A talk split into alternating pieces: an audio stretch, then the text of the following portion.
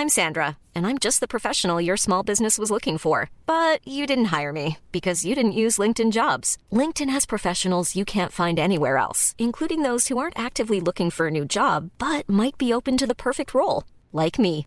In a given month, over 70% of LinkedIn users don't visit other leading job sites. So if you're not looking on LinkedIn, you'll miss out on great candidates like Sandra. Start hiring professionals like a professional. Post your free job on linkedin.com/people today.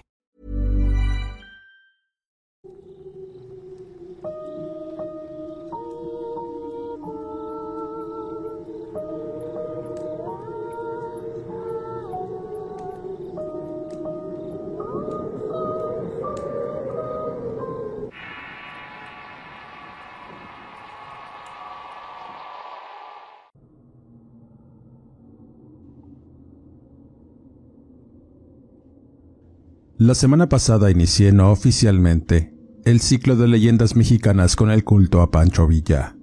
Esta semana continuó con uno de los personajes más emblemáticos del folclore mexicano y que es una de las verdaderas leyendas recurrentes en casi todo el país. Me refiero al charro negro, un ser espectral que aparece en la noche montado en un infernal caballo y se presenta a aquellos que necesitan ser aleccionados por su negro corazón y acciones egoístas que los alejan del buen camino del Señor. Soy Eduardo Liñán, escritor de horror, y este es el Horror Cast de Relatos de Horror. Antes de seguir, suscríbete al canal, activa las alertas y no olvides apoyarnos dejando correr la publicidad. Continuamos. México, al igual que otros países de habla hispana, cuenta con una cultura sobrenatural muy vasta leyendas interminables con historias relacionadas que siempre nos dejan con una duda y una lección. Si eres viajero y te adentras en sus rincones, hablando con los locales te darás cuenta de los mitos y leyendas que se cuentan en los pueblos. Una de estas leyendas, sin lugar a dudas, es la del charro negro. Pero, ¿quién es el charro negro? Se dice que es un espectro nacido y forjado en las mismas llamas del infierno y recibe este nombre pues en sus apariciones se presenta vestido a la vieja usanza campirana y rural de los charros de antaño, portando negras ropas que ocultan su verdadera esencia diabólica, siempre montado en un jamelgo de negro pelaje y ojos rojos que anuncian desgracias, dejando tras de sí la pestilencia sufrosa del Averno y mucho terror. Según el mito, es una entidad maligna cercana a Satanás que funge como su emisario y cobrador de almas, pues aquellos que entregaron su alma a cambio de riquezas o favores, es precisamente el charro negro quien acude al final del pacto para solventar esta deuda. Por supuesto, y como sucede en las leyendas y mitos, sus orígenes son inciertos al igual que sus motivaciones, cambiando los escenarios, personas y situaciones de lugar en lugar donde se tiene la certeza de que el charro negro aparece. Quizá la historia de su origen sea una de tantas que se cuentan de este personaje, en cómo alguna vez fue un hombre ambicioso y por esta misma ambición entregó su alma, pero, y como siempre sucede en los relatos que intentan dar una advertencia sobre lo malo y lo incierto que es negociar con el diablo, al final pierde la apuesta y es condenado a la servidumbre por la eternidad, hasta encontrar un alma más ambiciosa que el mismo charro negro. Muchos intentos ciertamente y aún, el mítico espectro sigue sufriendo su condenación en estos días. Dime, ¿has escuchado o visto al charro negro? ¿Alguien de tu familia entregó su alma a cambio de riqueza a este legendario ser? ¿Tú mismo has tratado de encontrarlo para hacer un pacto con este personaje? Déjame saber tu historia en la caja de comentarios de este video. Continuamos. Finalmente, y en el relato relacionado, hablaré de una historia relacionada con este mítico personaje del folclore mexicano. Es una leyenda que nos presenta otra cara de esta figura y nos retrata su esencia como espectro del inframundo que alecciona y nos manda un mensaje claro. Aquellos que rondan por los caminos de la iniquidad y la ambición tarde o temprano enfrentarán el destino en manos del diablo y su emisario. Es una historia contada de voz en voz y ha llegado hasta este espacio del Horror Cast. Acomódense en sus asientos y escuchemos atentos. Como siempre, la veracidad de las palabras contenidas en este relato queda en su apreciable y atinado criterio. Esta historia toma lugar en una región del centro del país, particularmente en el estado de Morelos. Don Anastasio Ponce era un hombre que se había formado en el campo. Siendo muy niño comenzó a trabajar como agricultor y jornalero. Conoció los secretos de la tierra y cómo trabajarla. Su padre, al igual que su abuelo, habían sido peones de una hacienda azucarera y productora de alcohol de caña, que fue muy próspera hasta que el estallido de la revolución destruyó esa prosperidad, cuando sus amos y dueños tuvieron prácticamente que defender su propiedad hasta perder la vida en el intento, desapareció todo rastro y vestigio de aquel lugar que otrora fue próspero y cambió la vida de mucha gente. Luego de días de lucha, las fuerzas insurrectas tomaron posesión de estas tierras e instalaciones liberando a los peones de su servidumbre, entregándoles títulos de propiedad apócrifos y respaldados por las fuerzas revolucionarias de Emiliano Zapata. Pero con el tiempo, la libertad y los conflictos armados mermaron y sumergieron la frágil prosperidad en hambre, enfermedad y desesperación entre la gente. En aquellos días era pelear en la revolución o quedarse a su suerte en los pueblos saqueados. Esa situación hizo al padre de don Anastasio llevarse a su familia a otro lugar en la región, lejos de los problemas, pues el hambre comenzaba a alterar la mente de las personas, enfrentando hechos de sangre y atrocidades horribles, de tal manera que la familia llegaría a una comunidad de campesinos al norte del estado. En el lugar vivía un viejo amigo que les dio posada en una antigua troje, donde se acomodaron todos. Pasando hambre y frío durante los primeros días, pues el trabajo escaseaba, así que la gente tenía que sembrar en parcelas o trabajar para las tropas federales, lo cual provocaba el enfado de los locales y sobre todo en los alzados que de pronto llegaban a esas comunidades, y cuando descubrían que alguien era informante, era tomado prisionero o fusilado. Eso le pasó precisamente al padre de Anastasio. El hombre tuvo que vérselas muy duras para sacar adelante a su familia y darles de comer por lo que se alió con gente del gobierno para llevar y traer información de los alzados que llegaban a las comunidades por suministros o por gente para engrosar sus filas. A cambio de unos pesos, maíz y frijol, es que el hombre estaba atento a cualquier situación que los federales tuvieran que saber. No era algo que enorgulleciera, pero no tenía más opción en tanto huían a otro lugar más próspero. A pesar de ello, era una actividad muy riesgosa y la gente que estaba con el movimiento armado se dio cuenta, señalándole como informante. Cuando los alzados pasaron por esa comunidad lo apresaron y lo obligaron a tomar las armas e ir al frente de batalla o morir fusilado. Sin más remedio aceptó, teniendo que dejar a su padre a cargo de la familia y con muchos problemas, además de mucho pesar. Sus hijos y su mujer lo miraron partir con el contingente zapatista y nunca más lo volvieron a ver. A partir de ese momento toda la familia tuvo que buscar sustento como fuera. Un par de hermanos mayores también se unieron a las tropas zapatistas, quedando solo su abuelo, su madre, un par de hermanas y el mismo Anastasio, al ser el más joven de la familia. Conforme pasaba el tiempo la situación se volvió crítica para todos. Anastasio tenía que salir al monte todos los días para conseguir hongos, hierbas y con suerte agarrar una rata de campo para comer. En tanto el abuelo trabajaba por maíz con unos parceleros. Las mujeres de igual forma hacían lo que podían para llevar comida a la casa, y esa situación hizo que el joven maldijera muchas veces su suerte. Para él, el Dios de sus abuelos y sus padres los había abandonado, y cada que había una misa en la iglesia del pueblo, para que los hombres regresaran con bien. Anastasio le daba la espalda al culto y se iba para el monte a renegar y juntar leña para vender por unos céntimos. Estaba harto de sufrir por hambre y frío. Viviendo derrimado, ansiaba comer lo que quisiera y poder tener una noche de descanso sin ser picado por pulgas o piojos, o tener que soportar la hediondez de los animales de corral o de su propia familia, la cual apestaba todo el tiempo a humo, y sudor agrio producto de romperse el lomo en diversos trabajos en el campo y las casas de gente adinerada que aún se escondían en la región. A veces y con suerte, rapiñaba alguna casa asaltada por los zapatistas, pero más que eso, quería vivir una vida normal, en el campo, trabajando con algún propósito no para medio vivir. siendo precisamente esa sensación de impotencia y dolor lo que hizo que se adentrara en el monte, lejos de la comunidad.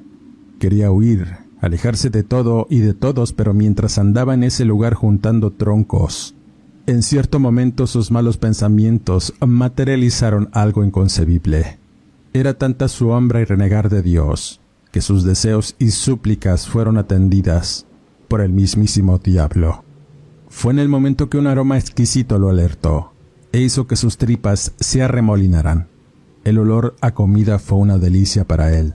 Todos sus sentidos se alegraron ante esos olores desconocidos y otros que sugerían formar parte de un magnífico banquete, como aquellos que alguna vez hacían en las casas grandes los días de fiesta según le contaba el abuelo. Eran largos días de dispendio y de los más exquisitos manjares y así se lo imaginaba, y se fue caminando por una vereda extasiado por el olor a comida abundante, y no entendía cómo en un lugar abandonado de Dios como ese, habría tales cosas.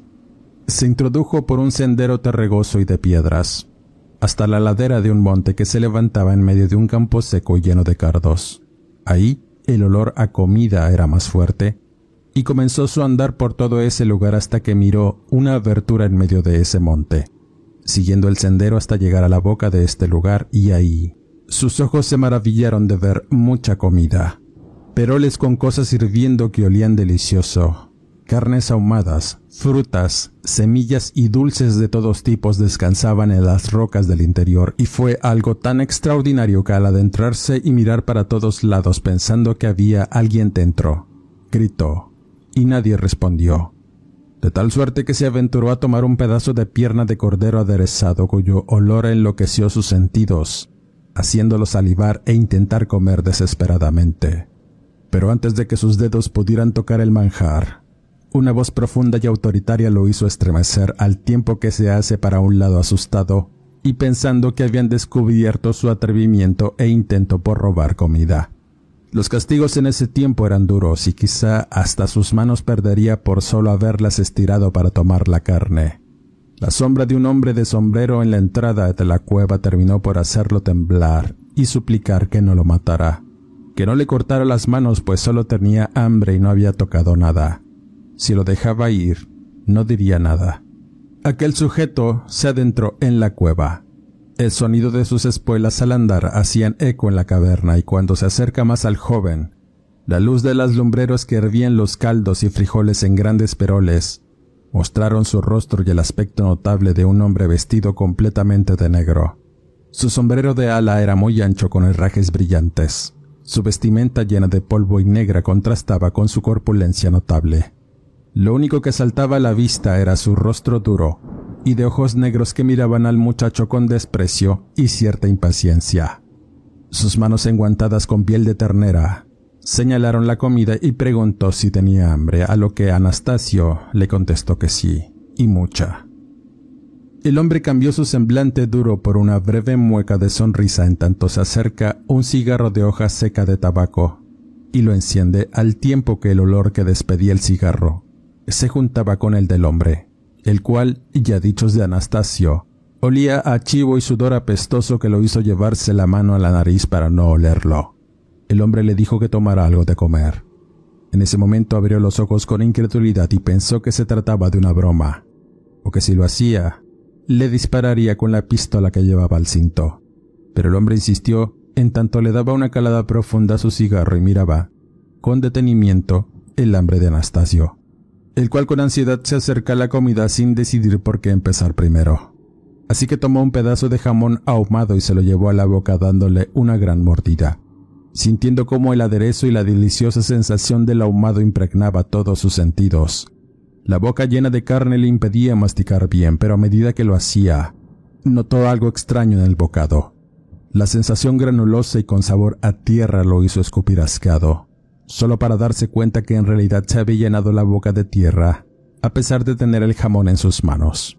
Lo arrojó al suelo para tomar unos higos enmielados con piloncillo y al querer degustarlos, se dio cuenta que eran piedras lo que tenía en la boca. Ahí sintió miedo, y el hombre de negro se burlaba de él, dando sendas carcajadas que hicieron al joven retroceder asustado. Mirándolo con severidad, le confirmó que si quería tomar de su comida debía hacer dos cosas.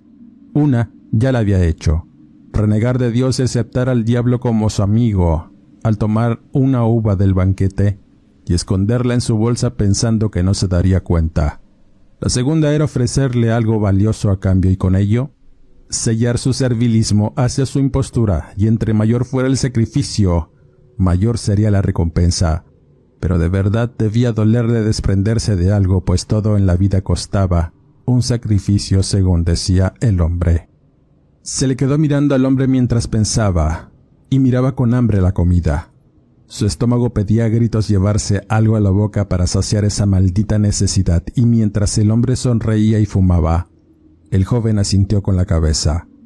Ni siquiera le preguntó quién era, pues ya lo sabía. Lo supo en el momento que apareció en la boca de la cueva y sabía también que si tomaba esa uva de los manjares, su destino quedaría sellado. Pero ¿qué más podía hacer? Ya vivía en el infierno de las necesidades, la desesperanza y el hambre.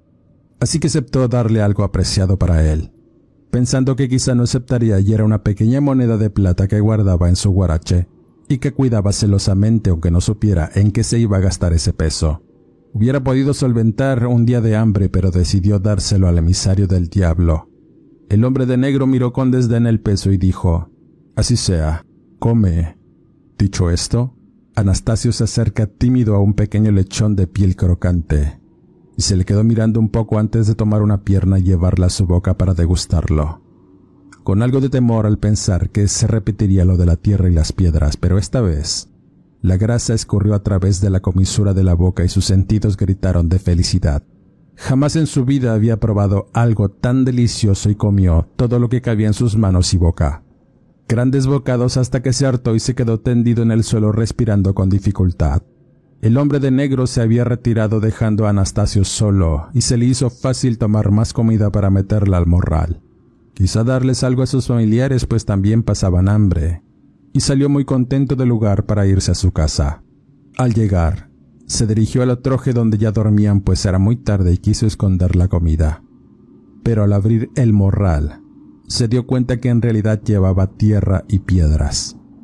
Con mucho pesar maldijo muchas veces y se quedó pensando en que no debió haber hecho aquel trato, pero hecho estaba.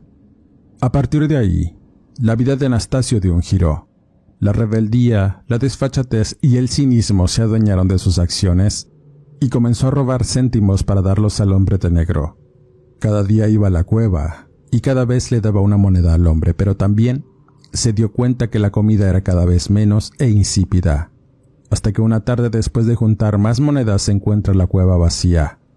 Con decepción se retira del sitio y pensaba en cómo le haría para darle algo más valioso al diablo, si no tenía nada en la vida que otra cosa que su propia vida y quizás su servidumbre que ya le pertenecían a este personaje.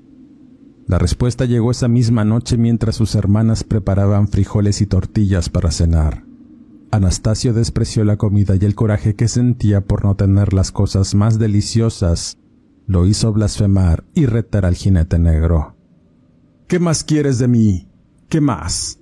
Si te he dado todo lo que puedo, no puedo darte mi vida. Aparece, jinete.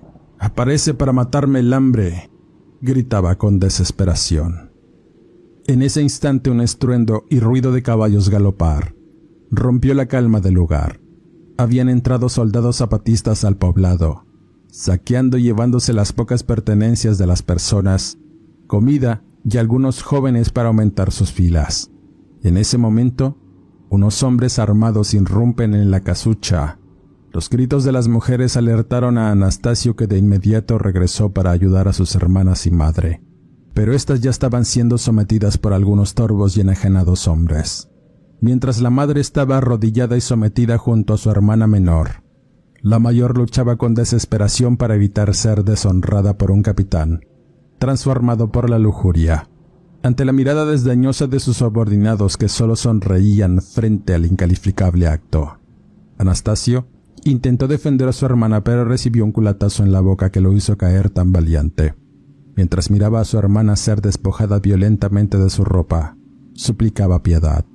Cuando la infamia parecía que se iba a consumar, Entra de improviso el abuelo con el machete en el aire y gritándoles a los hombres para que dejaran en paz a su nieta. Pero el capitán hace un movimiento rápido y de un par de disparos termina con la vida del abuelo ante la mirada incrédula de todos.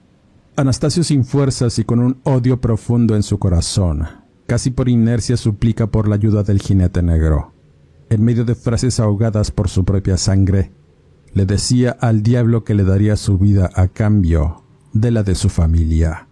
A punto de desfallecer, algo ocurre. Hey, I'm Ryan Reynolds. Recently, I asked Mint Mobile's legal team if big wireless companies are allowed to raise prices due to inflation. They said yes. And then when I asked if raising prices technically violates those onerous two-year contracts, they said, "What the f*** are you talking about? You insane Hollywood ass." So to recap, we're cutting the price of Mint Unlimited from $30 a month to just $15 a month. Give it a try at mintmobile.com slash switch. $45 up front for three months plus taxes and fees. Promo for new customers for limited time. Unlimited more than 40 gigabytes per month. Slows. Full terms at mintmobile.com. Millions of people have lost weight with personalized plans from Noom. Like Evan, who can't stand salads and still lost 50 pounds. Salads generally for most people are the easy button, right? For me, that wasn't an option. I never really was a salad guy. That's just not who I am. But Noom worked for me. Get your personalized plan today at Noom.com. Real Noom user compensated to provide their story. In four weeks, the typical Noom user can expect to lose one to two pounds per week. Individual results may vary. El cielo comenzó a retumbar como si anunciara una tormenta, pero no había nubes. Afuera, una repentina ventisca azotaba las paredes de palos de la casucha, levantando polvo y moviendo las ramas secas de los huizaches. El viento hacía un ruido peculiar que erizó los pelos de todos, deteniendo las acciones y haciendo a los hombres aferrarse a sus armas esperando algún tipo de ataque de un enemigo que no podían mirar.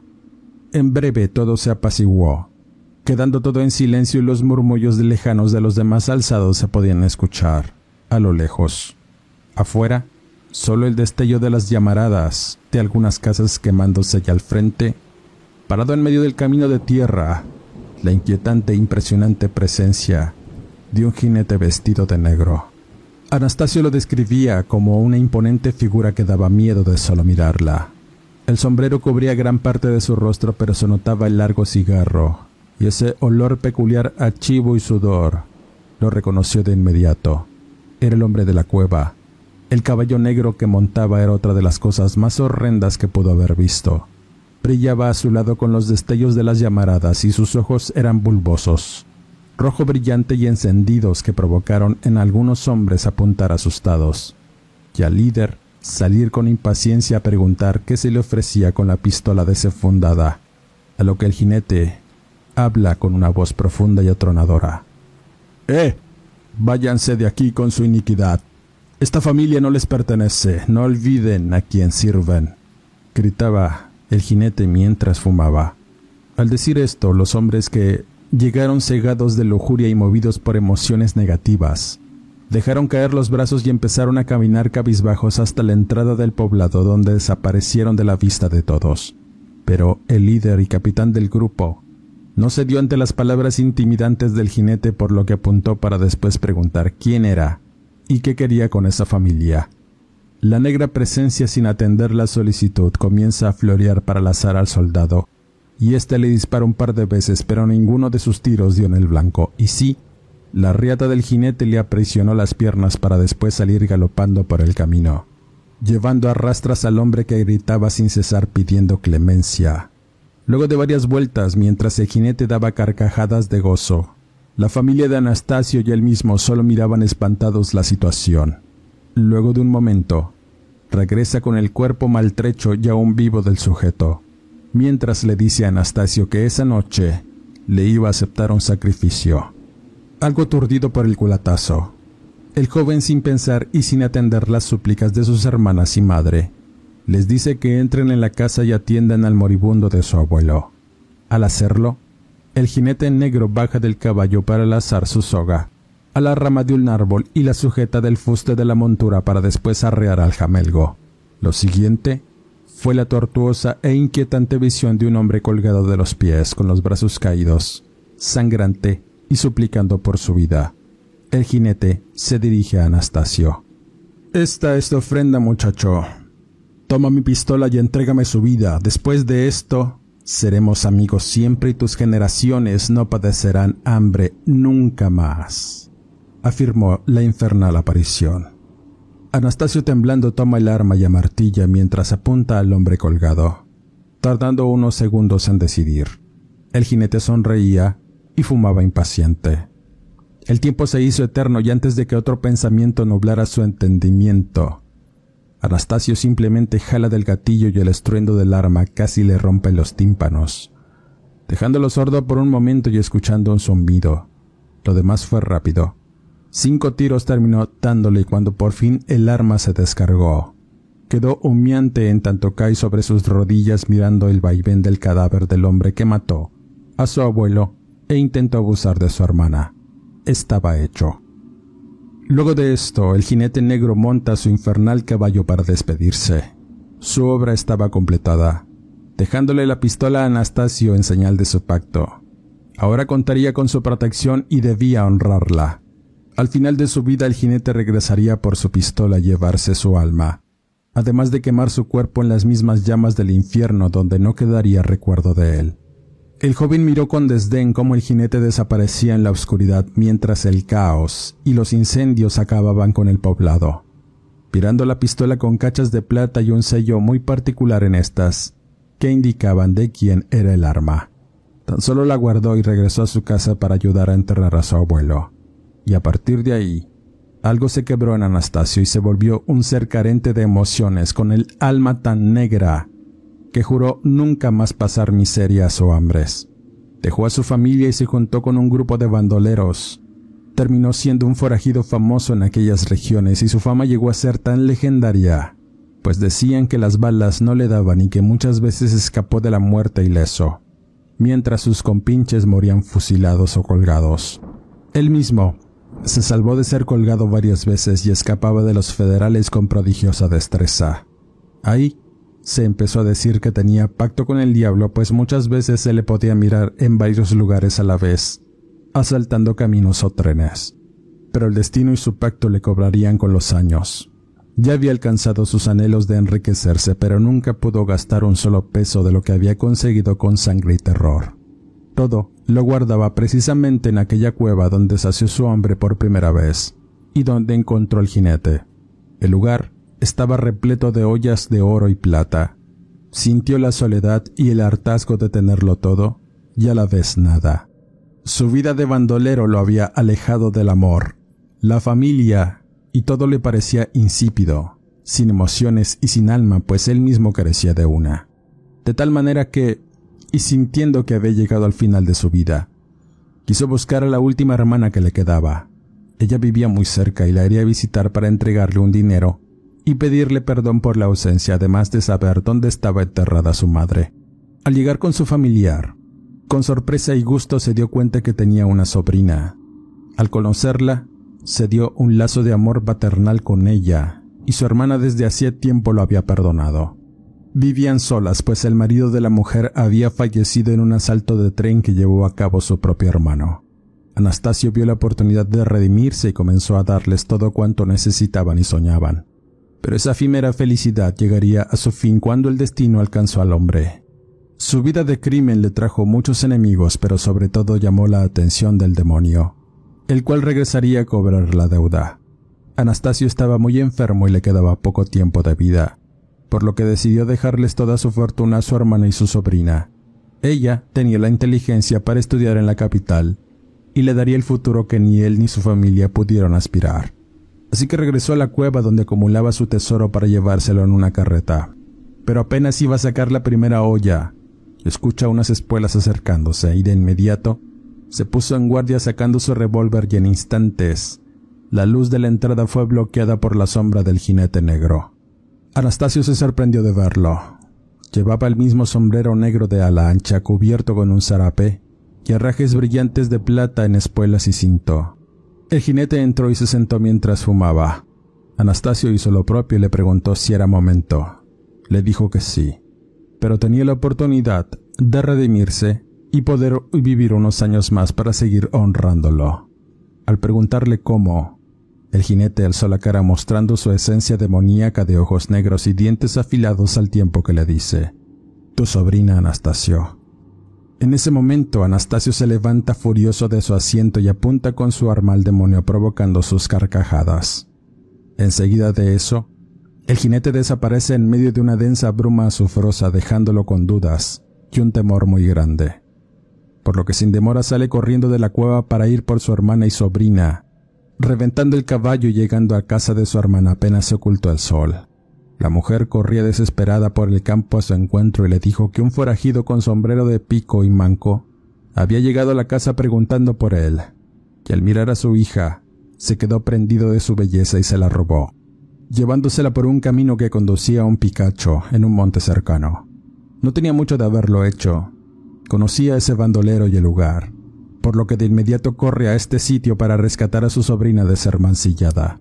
Luego de galopar y escalar aquel monte, Estando en ese lugar fue recibido a tiros por el forajido, iniciándose una lucha en donde Anastasio salió avante. Al revisar la casucha, encontró el cadáver del sujeto pero la sobrina no estaba. Entonces cayó en la cuenta que había sido engañado por el demonio y al darse la media vuelta para buscarla, se la encontró en brazos del jinete negro, el cual estaba vestido con su peculiar vestimenta de herrajes de plata y oro, pero además Notó con espanto que no tenía sus botas, ni sus guantes de cuero, dejando entrever unas garras coronadas con uñas negras y pezuñas de bovino en vez de pies. Al fin había revelado su verdadera esencia demoníaca y lanzó un reto a Anastasio. Sacrificar lo que más amaba para poder vivir, o entregarse al espíritu del mal y arder en el infierno sin posibilidad de perdón. Sin dudar, el hombre escogió vivir y para ello debía cortarle la cabeza a su familiar por órdenes del jinete. Mirando extasiado el momento en que Anastasio coloca a su sobrina sobre una roca, y alzando su machete se queda pensando en tanto el demonio se acerca y le susurra al oído. Hazlo. El tiempo, Anastasio. El tiempo apremia. Así lo hizo, pero en el momento que suelta el primer golpe, lo hace en el rostro del jinete, clavándolo a la mitad de la cara haciéndolo chillar y sacar la lengua furioso mientras trataba de quitarse la hoja clavada, pero sus movimientos torpes lo hicieron caer por la ladera del monte. Momento que aprovecha Anastasio para irse a galope a la casa de su hermana y dejar a su sobrina, no sin antes contarle todo y entregarle un cofre con monedas de oro y plata. Ahora debía salir y entregarse.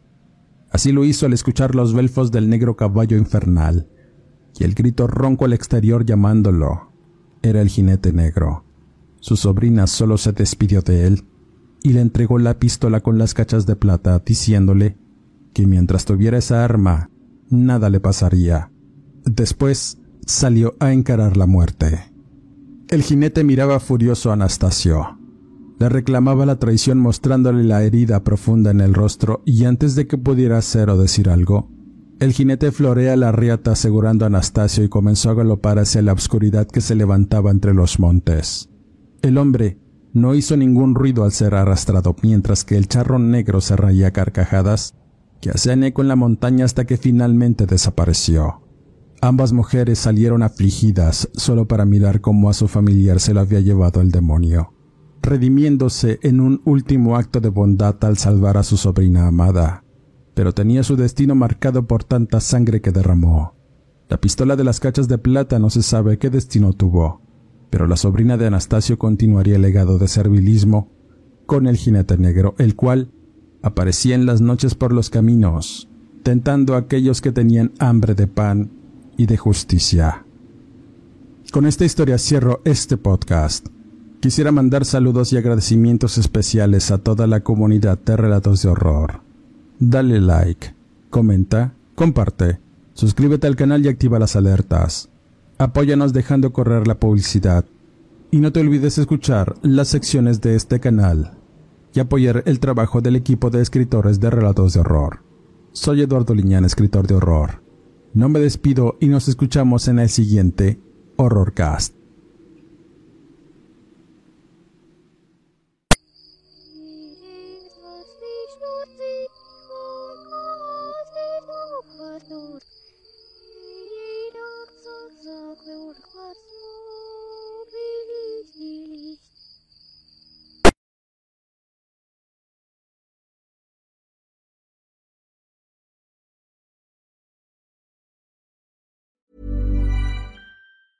Hey, folks, I'm Mark Marin from the WTF Podcast, and this episode is brought to you by Kleenex Ultra Soft Tissues, your ally to help tackle your allergy symptoms this season. I love the change of seasons, but nobody loves pollen and all those other things floating in the air that make you sneeze during this nice weather. Kleenex Ultra Soft Tissues are hypoallergenic and allergist approved, so fight back against watery eyes and runny noses without worrying about irritating your skin. For this allergy season, grab Kleenex and face allergies head on. If you're looking for plump lips that last, you need to know about Juvederm lip fillers. With Juvederm Volbella XC and Juvederm Ultra XC, your lip look, whether it's subtle or bold, can last up to one full year with optimal treatment and no additional maintenance. Find a licensed specialist and see if it's right for you at juvederm.com today. That's J U V E D E R M.com. Add fullness to lips in adults over 21 with Juvederm Volbella XC or Juvederm Ultra XC. Do not use if you have severe allergies or a history of severe allergic reactions, or if you're allergic to lidocaine or the proteins used in Juvederm. Tell your doctor if you have a history of scarring or taking medicines that decrease the body's immune response or that can prolong bleeding. Common side effects include injection site redness, swelling, pain, tenderness, firmness, lumps, bumps, bruising, discoloration, or itching. As with all fillers, there's a rare risk of unintentional injection into a blood vessel, which can cause vision abnormalities, blindness, stroke, temporary scabs, or scarring. For full important safety information, visit juvederm.com.